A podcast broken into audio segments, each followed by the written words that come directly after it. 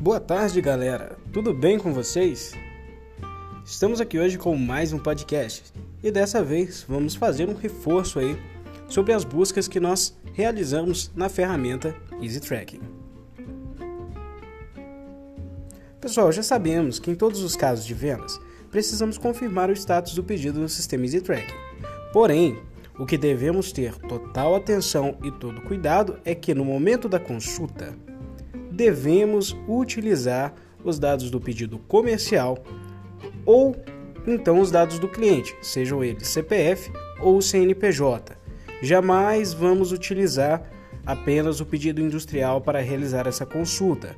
Podemos encontrar dados em duplicidade que pode gerar aí uma informação errônea e ser passada indevidamente para o cliente. Por isso, muito cuidado. Toda vez que formos utilizar a plataforma, vamos nos certificar de utilizar os parâmetros de busca com os dados do cliente, CPF ou CNPJ, ou então o número do pedido comercial. Essa foi a dica de hoje. Um grande abraço para vocês. Até a próxima, pessoal.